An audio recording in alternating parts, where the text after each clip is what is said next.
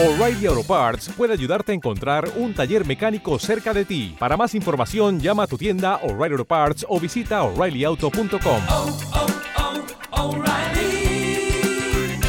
oh, Parts. Este podcast forma parte de Evox Originals. Disfruta de este avance. Hola amigos, bienvenidos a Niebla de Guerra. Soy Sergio Murata. Hoy vamos a tratar un programa sobre prisioneros de guerra, castillos emblemáticos y bueno, y una serie más de historias muy curiosas en las que por supuesto tendremos fugas, tendremos espionaje y tendremos muchas cosas más. Para ello, pues tengo a mi compañero Alberto Bo. Bienvenido, Alberto. Muy buenas, otra vez encantado de estar con, contigo y con nuestros amigos de Niebla de Guerra. Eh, nos vas a traer un programa sobre Colditch, sobre la célebre fuga de Colditch, o las fugas de Colditch, habría que decir, y quizá mmm, nos quieras adelantar un poco algo. Hombre, claro, para los de mi quinta, a lo mejor a los millennials ya les queda un poco lejos, pero a los de mi quinta y para arriba seguro que este nombre nos dice mucho. Si hablamos de Love Flag 4C, pues a lo mejor que eso, este nombre quizá no diga mucho, pero sin embargo Colditch, pues ya, ya es otra historia. Y a los frikis como nosotros de la Segunda Guerra Mundial, pues nos evoca historias de evasiones intrépidas, una genial serie de la BBC, a mí por ejemplo de pequeño me marcó muchísimo, y claro, está otro juego también de tablero que, que al que estoy seguro que todos jugamos de, de, chavales, que es este que comercializaba NAC precisamente con este nombre, con la fuga de Coldis. O sea que tenemos un podcast muy, muy, muy surtido. Bueno, pues si queréis venir con nosotros al castillo de Colditch, comenzamos. One minute.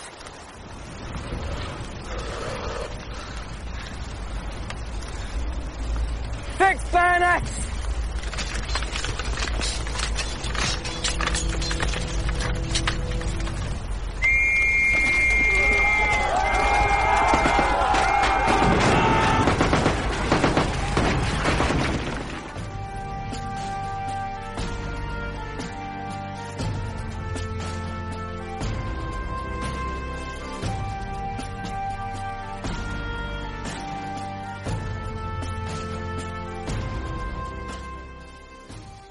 Soy Sergio Murata y esto es Niebla de Guerra.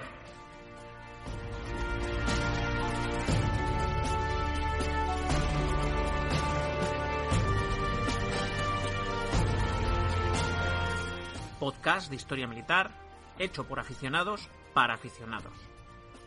Las armas y los hombres que las empuñaron, las batallas, los combates, los episodios históricos que han marcado la historia de la humanidad únete a nosotros y escucha Niebla de Guerra.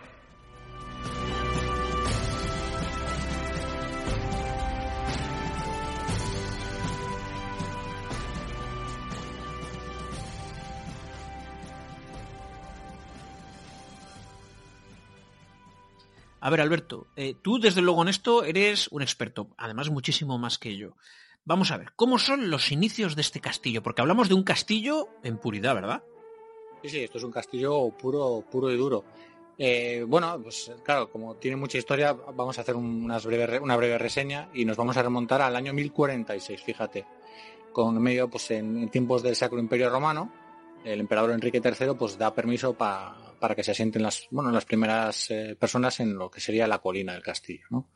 Luego, de hecho, ya un siglo y pico después, el emperador, el famoso emperador Federico Barbarroja, eh, nombró a un tal Timo I eh, señor de Colditch. Y desde ahí, bueno, pues comenzaron obras de construcción de, un, de lo que sería un asentamiento, digamos, más primitivo tipo madera, un castillo de madera, a, un castillo pues más, más feudal. Sí, en la transición habitual, ¿no? De los primeros castillos hechos básicamente de troncos, de madera, eh, un perímetro y una, y una pequeña torre con algunas construcciones, a que luego posteriormente eso se va convirtiendo en edificaciones de, de piedra o donde no existe la piedra en adobe o ladrillo, ¿no? Eso es. La idea un poco sería, sería pues eso, casi un mundo John normando, este, ese gran torreón, ¿no? Que, era, vivienda, torre de homenaje y última resistencia, ¿no? Y un recinto amurallado en torno, amurallado entre comillas, que era, al principio es una, una de madera sobre un talud asentado en la, en la colina. Pero bueno, eh, esta dinastía duró casi 250 años. Luego finalmente pues vendieron este castillo. Eh, bueno, tuvo diferentes eh, vivencias fue, por ejemplo, fue arrasado, con, las, con las revueltas susitas, bueno, tuvo bastantes historias, pero bueno, eh, poco a poco fue perdiendo quizás, con, eh, sufrió un incendio, una destrucción también del pueblo, y según se iban haciendo las reformas, cada vez iba perdiendo un poco más este carácter feudal o medieval, ¿no? De, de, muralla y torre de homenaje, para ir convirtiéndose poco a poco en un recinto más, pala, más palaciego. De hecho, de hecho fue durante bastante tiempo eh, sede de los, de los, sede real de los electores de, de Sajonia. Acordaros que Alemania, pues de aquella, pues no era la Alemania que conocemos nosotros. Eh, es curioso decir también que, bueno, eso, cuando, a medida que se iba produciendo este cambio, ¿no? A, más palaciego, el, a partir del año 1523, un, parque que está anexo al castillo fue muy famoso, porque de hecho llegó a ser uno de los zoológicos, es curioso, ¿no? Un concepto sí. jaula, ¿no? Zoológico, eh, más grandes de Europa. Eh, este parque, ya luego con el tiempo, ya solo con árboles, pues tendrá mucha importancia durante la Segunda Guerra Mundial, pues para las fugas de los huéspedes de, del castillo, eh, un, un sitio con, con, mucha, con mucha importancia. Pero bueno, nos ponemos eso, que va perdiendo su carácter medieval, se va, eh, pues eso, tomando una forma más palaciega, un estilo quizás más, más renacentista, ¿no? Entonces, escúchame, eh, el uso zoológico, eh, hay el incendio. Me parece que me comentaste como que esto iba a tener además diferentes usos también a nivel sanitario o sanitario entre comillas, ¿no? Sí, ya cuando perdió, igual con el tiempo también perdió su carácter palacio, supongo que los electores de Sajonia buscaban lo mejor un entorno más cómodo, ¿no? Un palacio más, moderno. El castillo quedó como un, en desuso y, y fue tomando pues carácter casi como de, no de hospital, pero casi como un asilo, ¿no? Para gente pues con sin recursos o enfermos de, de, de Sajonia, ¿no? Eh, sirvió un poco para este propósito desde el año pues, aproximadamente 1803 hasta 1829, cuando luego se convirtió en un hospital psiquiátrico, más cuando de aquella época decir hospital psiquiátrico debe ser, vamos, un sitio sí, de, un poco sí. espeluznante, hasta prácticamente 1924. Sí que en la Primera Guerra Mundial tuvo un impasse eh, que fue de, incluso utilizado como también como prisión para para, para bueno para oficiales capturados pero fue un, un tiempo muy, muy, muy pequeñito o sea que ya estamos hablando de que hay unos antecedentes en el cual se ha dado iba a decir cobijo caray no es la palabra se iba se iba a mantener recluidos oficiales entiendo que de la triple entente y entonces llegan los nazis y le van a dar el otro uso no probablemente claro. igual o, o peor. O peor, bueno, sí, parecido al del psiquiátrico, seguro.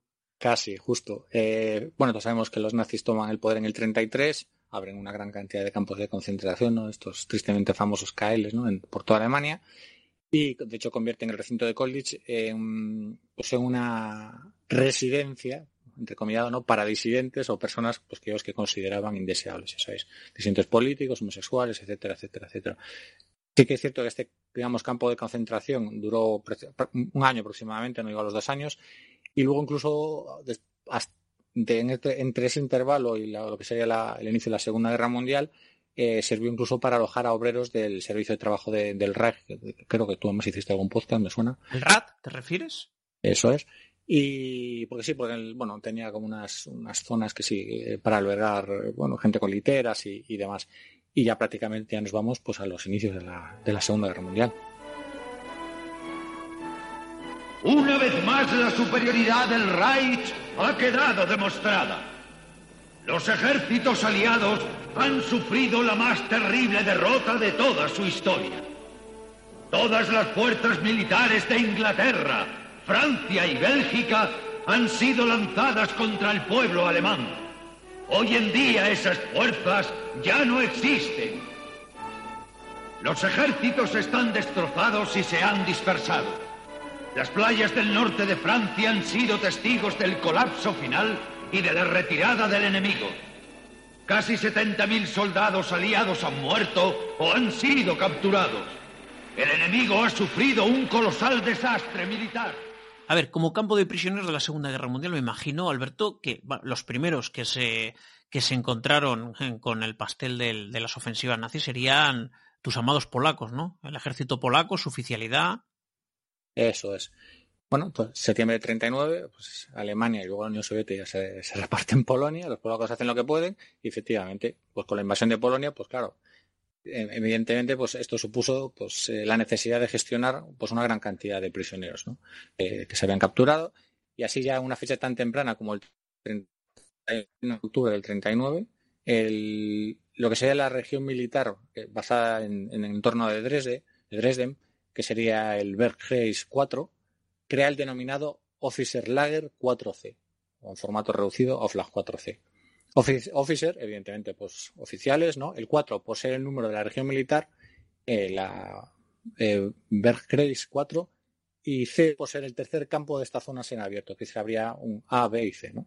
Un primer campo, un segundo campo y un tercer campo. Además que creo que también, curiosamente, estaban hechos en, en castillos. Eh, luego, con el tiempo, eh, pues recibiría mm, otras mm, denominaciones, ¿no? Eh, por ejemplo, la, denominación de Durg- Durgenlager o Durganglager, sorry, por, lo siento por mi alemán, o campo de tránsito. En el 40 la de Straflager. ¿Te está gustando lo que escuchas? Este podcast forma parte de Evox Originals y puedes escucharlo completo y gratis desde la aplicación de Evox. Instálala desde tu store y suscríbete a él para no perderte ningún episodio. Dale más potencia a tu primavera con The Home Depot. Obtén una potencia similar a la de la gasolina para podar, recortar y soplar con el sistema OnePlus de 18 voltios de Ryobi desde solo 89 dólares. Potencia para podar un tercio de un acre con una carga. Potencia para recortar el césped que dura hasta dos horas. Y fuerza de soplado de 110 millas por hora. Todo con una batería intercambiable. Llévate el sistema inalámbrico OnePlus de 18 voltios de Ryobi. Solo en The Home Depot. Haces más. Logras más.